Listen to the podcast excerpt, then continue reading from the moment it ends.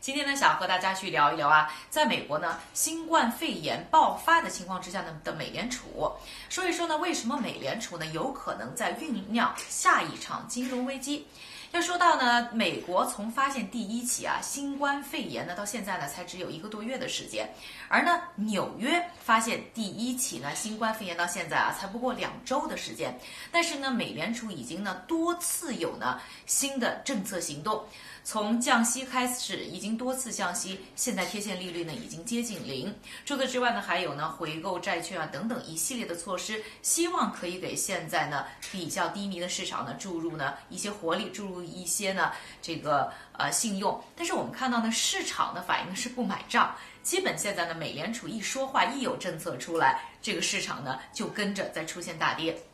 那一个呢，我们之前啊二月底的节目呢有和大家聊过，就是说呢，现在美联储啊它的政策的一些行动呢是不能够帮助现在呢全球经济面临或者说美国经济面临的商业活动放缓啊、国际旅行减少啊等等一些根本性的。因素。另外呢，就是呢，美联储现在呢把政策呢推得太快，弹药基本就用光了。那未来再发生任何的事情呢，也没有什么可以呢进行左右或者是回旋的余地。另外呢，今天还想跟大家分析一件事，就是说美联储现在过于激进的货币政策，有可能呢还会酝酿呢未来的危机。这个话怎么说呢？美联储呢现在呢降低利率呢，是为了让这些企业或者个人可以用更低的成本拿到贷款。解决他们现在的现金流的一些问题，但是要知道呢，这个企业啊，尤其是企业呢，去拿贷款，大家可能知道都要拿呢之前呢可能几个季度的财务的表现去做证明，或者说拿已有的一些资产呢去做证明，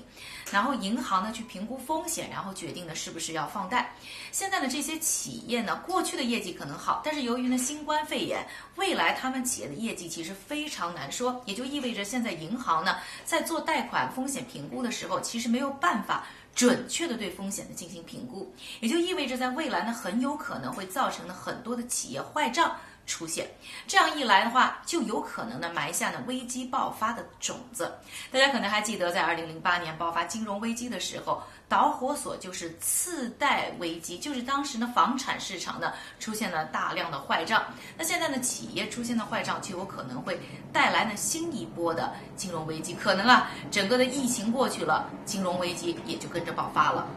另外说一下呢，我觉得现在啊，美国呢面对现在啊很多的企业现金流有问题，流动性出现短缺，应该怎么做？我倒更认为呢，美国政府应该拿出一笔资金呢，作为一个紧急贷款。